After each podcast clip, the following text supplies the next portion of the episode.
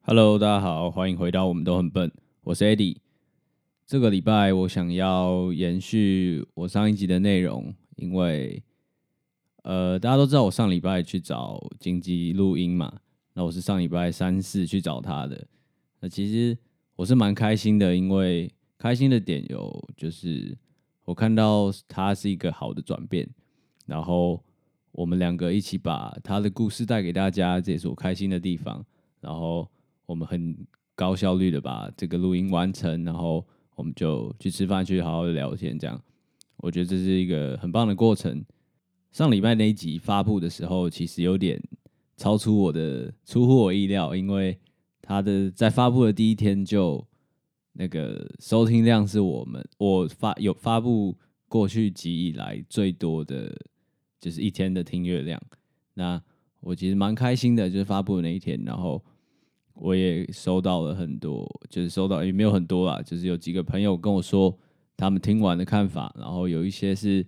他刚好有一些类似的状况，然后听了我的我们发布的那一集之后，他很有感觉，想要跟我分享一些事情，然后他现在也是在一个比较好的状态，他觉得很棒。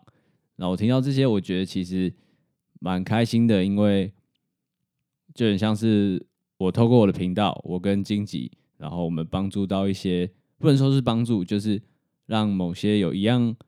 状况的人有一些同感，或甚至是我们真的有帮助到他一点点，我觉得这都是对我来说很值得。然后我也很想要做到一件事情。然后我在后台数据看到的东西是，就是好像有有人一直去重复听这一集，那。如果你有听到我在讲这件事情的话，我希望你可以私信我，或是跟我分享你可能重复听的原因是什么。那如果是好的部分，比如说你真的觉得有一些部分你很有同感，那这你可以跟我讲；或是你有一些可能感受不是这么好的地方的话，你也可以跟我说。可是感受不好，好像也不会再继续听，对不对？好了，反正我的意思就是。我还蛮有兴趣知道说，就是重复听的人的原因是什么。那真的希望是对你有真相的帮助。然后，真的你如果有任何想要跟我说的，或是你觉得可以跟荆棘聊聊的，他也都非常欢迎大家去私讯他。那我想要延续上一集讲的内容，是因为我在就是我礼拜四嘛，我礼拜四回到高雄的，然后。我在礼拜呃礼拜五、礼拜六的早上起床的时候，我接到一个消息，就是我一个很好的朋友，就是我从小到大很好的朋友，他的很好的朋友，就是两层关系啦，就是发生了一些呃普遍大家会觉得不太好的事情，那大家都不想要碰到的一件事情。就是可能他有一些，呃，就是我指的他是当事者，他有一些可能很大的挫折，或是心理上的一些困难，是呃超出他的能力范围的。对，那总之他现在就呃已经不在了。那我那天就是接到这个消息，那我刚得知这个消息的时候，是真的蛮震惊的。虽然我刚刚说我跟他没有直接的认识，但是因为我的很好的朋友的关系，所以可能会常常看到呃他的动态啊，或是一些就是现实的呃在发他们在玩的一些影片，是真的蛮震惊的啦。那尤其又是我在就是我刚跟荆棘录完嘛，然后我觉得是一个很开心的状态，然后我又遇到这件事情是很冲突的，对我来说。就是这么刚好，然后我想要跟大家分享一下我的想法，然后可能有一些小提醒吧，就是我觉得可以注意的地方，但我没有要说，就是我可能可以帮到你们，或是帮你们解决你们的困扰，因为我没有资格，我也没有那方面的专业。但录这一集的目的，主要是我觉得，如果我们在做一样的事情，比如说是为自己。未来的想象跟目标努力的过程中，我们可以有一些像是意见的交流啊，或是呃互相提醒。我的用意是这个。那我收到消息的那一整天，其实我的状态都应该算蛮糟的。我指的状态就是我没办法很呃算静得下心来去做事情。我就是一直处在一个比较，就是你知道你的脑袋在想事情，但是你不知道是什么一个状况。我不知道该怎么说哎，这这个状况我其实持续了呃可能两三天吧，就是到现在我去想，我还是觉得。有点怪怪的，但我我没办法很具体的形容这件事情到底是为什么，因为它确实好像跟我没有关系，但又好像不是这么的没有关系，有点绕口令。但是我的心情就是这样子。那我今天录这个内容，我不是要去说，可能要跟大家说，呃，怎么样去呃心理健康维持啊，列几个点让大家去。算是注意自己，我觉得比较像是，就是大家一起互相提醒吧。因为这个呃心理健康这部分真的是非常关键、非常重要。不管你是在哪一条路上，只要是你自己想要呃经历的那个过程，其实都需要呃你自己你的心理健康去 support 你完成你想要达到的一个水准。所以这是。每个人都要真的互相提醒，然后一起大家一起去面对这件事情。我的频道一直想要告诉大家，或是传达的价值是，我希望大家知道有很多种可能性嘛，就是我们这个年纪，然后你要必须要去相信自己，并且同时面对现实，去追求你想要追求的东西，你的梦想，或是你未来你想象中的样子。那我觉得，在我传达我想要传达的。价值跟想法给大家的时候，我觉得我也必须要算是提醒自己，也提醒大家的一件事情是，我们必须要去意识到，你今天是在呃，算是完成你的梦想或是你的想象的过程中，所以它必定是充满挑战跟困难的，它一定不是这么轻松，但它的结果或许会值得我们付出这样的努力。那重点就是在于说。我们要意识到这整个过程，它会是充满挑战，充满的，你一定是不断的失败，然后不断的尝试去离你的理想更近一点嘛。也就是说，这个过程是必须在我们要开始之前就必须要去觉察到的。就像那时候我原本要休学嘛，然后跟我家人讨论完，然后他们也答应了之后，给我的警告就是说，呃，你必须要保证你这整个过程就是休学这一学期。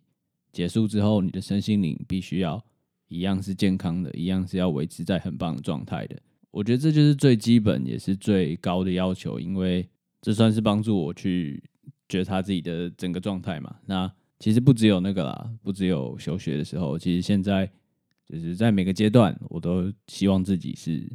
在这部分有格外的、格外高的察觉力吧，因为我自认我自己对自己的目标跟要求还有。自己想象中的样子是蛮高的、蛮远的。那我觉得，我也相信我自己做得到。我也慢慢的在往那个方向走。就像原则里面讲的嘛，我前两个礼拜有 PO 的，就是超高的期望才能激发超高的才能。所以对自己有很高的要求是对的，但是同时间你就更不能忽略掉这一块。不管在哪一个状态，我在往前走的同时，我必须要时时刻刻都要停下来问自己说。呃，自己在做某些事情的用意，跟自己在做某些事情自己心里的状态到底是如何？其实有很多例子都是在告诉大家说，呃，成功其实不是你想象中那么光鲜亮丽，它有很多背后的，呃，算是阴暗面，或是一些比较不是这么顺遂的一面，是我们常常会去忽略掉的。那我最近看到的例子就是。呃，我不是之前都会跟大家说我会看国外的年轻的创业家嘛，然后这个例子是他现在是二十一岁的，二十一岁，然后他十六岁就算休学辍学了，然后他现在是在做网络行销的东西，然后现在可能他赚很多钱，然后也帮助到很多人，在有一集的内容里面就讲到说。他其实，在十五十五岁，反正在他高中的时候，就是他说你可以想象，就是当大家在可能吃午餐啊，或者在玩的时候，他一个人在厕所里面冥想是什么样的状态，就是会被认为是一个多怪的人、多不合群的一个人，然后他承受了多少异样的眼光或是霸凌等等的。因为我刚刚讲的，他是在做网络行销嘛，所以他那时候就开始在 IG 上面弄一个粉丝专业，然后他的内容主要是在，有点像是他就是定期会 po 文，然后是内容是在说一些算是励志的话，或者是一些成功人士说过的话。就现在有很多类类似那种东西啊，反正他一开始就先做这个。然后当他朋友看到他的他在做这个粉丝专业的时候，他他们就是一直笑他嘛，然后一直说你做这干嘛？然后一直用他粉专的名字去开他玩笑啊，然后去霸凌他之类的。但是他现在成功了之后，那群人同时也是现在说他成功是靠运气的那些人。特别举这个例子，就是因为当然就是我刚讲的，呃，这整个过程中是。他会是充满挑战、充满挫折的，包含你的你在做的事情本身，还有你身边所有的同才，甚至搞不好连你的家人、你的朋友都不会谅解你在做的事情。然后一直到你成功之后，这一群人还是会在，但他不一定是同一群人。但我的意思是说，他一样会是有一群，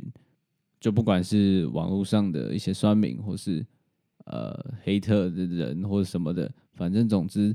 总会有各式各样的声音跟挑战在等着你，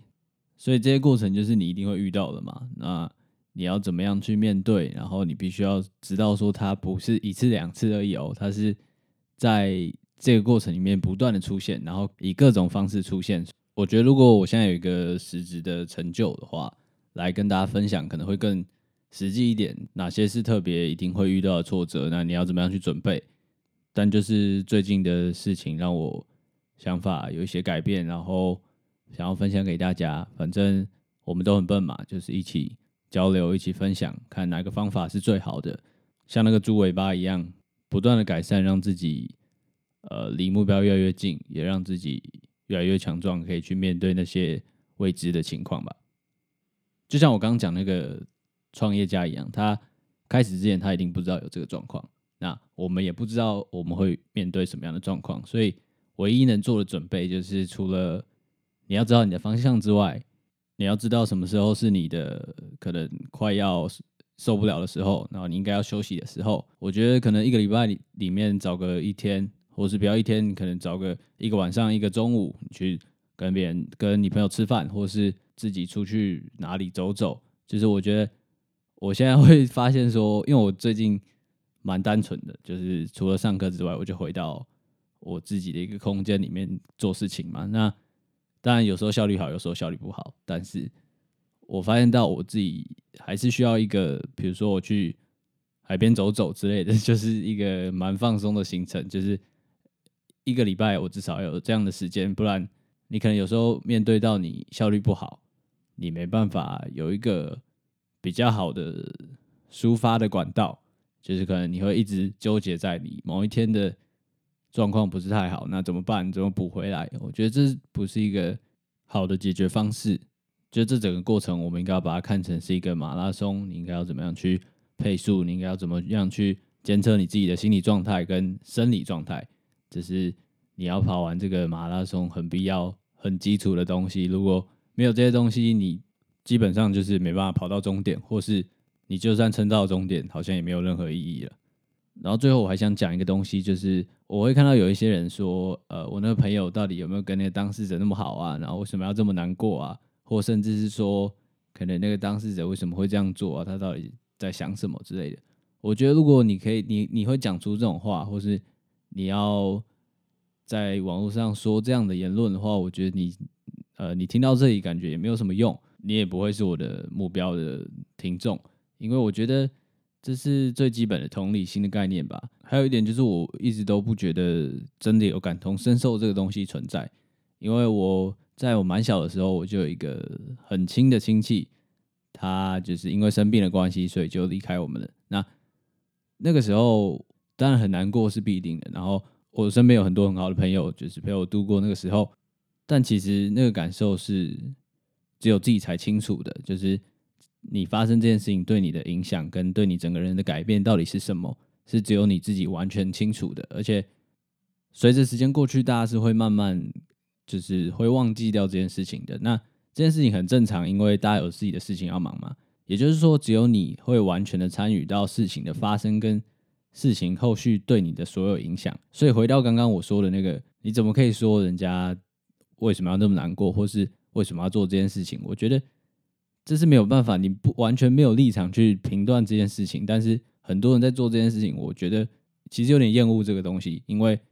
就算你发生过类似的事情，你也不能用你的处理方法或是你的情绪来强行加注在别人。面对这样类似事情的心情上面，我觉得我过去也有类似的毛病，就是我刚刚说有发生过，在我很小的时候就发生我亲戚离开我的事情嘛。那我在听我朋友讲一些烦恼的时候，我会下意识的觉得说，我都有办法面对那样的事，这么重大的事情了，为什么你要呃因为这种小事就这么难过？我那时候会觉得任何事都是小事，但我后来发现这是不对的，这是错的，很可怕的东西，因为。我这样做的做法，其实跟在网络上或是在跟我朋友说你为什么要这么难过，其实是一样的东西，就是感同身受它不存在，所以你怎么可以用你的标准去加注在别人身身上？说，哎，你为什么要用这样的心态去看你所面对的事情？所以，如果你朋友遇到这样的事情，比如说他很好的朋友发生了不好的事情，然后他很难过，我觉得最好的方法就是你就听他讲，然后等他想讲的时候再讲，不要去说。啊，你不要难过啊，或是你还好嘛？他其实不太可能好，或是不太可能不难过，因为这件事情就是只有你遇到了，你才会知道，而且你遇到了，你也没办法完全去揣摩遇到相同事情的人的感受。希望大家就是多注意自己的心理状况，因为它真的很重要，它真的是最关键的东西。然后，如果你觉得你自己真的快撑不住了，我相信真的有很多人愿意听你说。不管是你身边的朋友，或是更专业的协助，我觉得都是可以帮助到你自己的。可能你会觉得难开口，但如果你做出这样的突破，我觉得都是超帅超酷的。我会打从心里尊敬你，因为你是在为了你自己更好做出的改变跟调整。然后我们也可以认真听朋友讲话，或许你在无形中真的就帮到一个人了。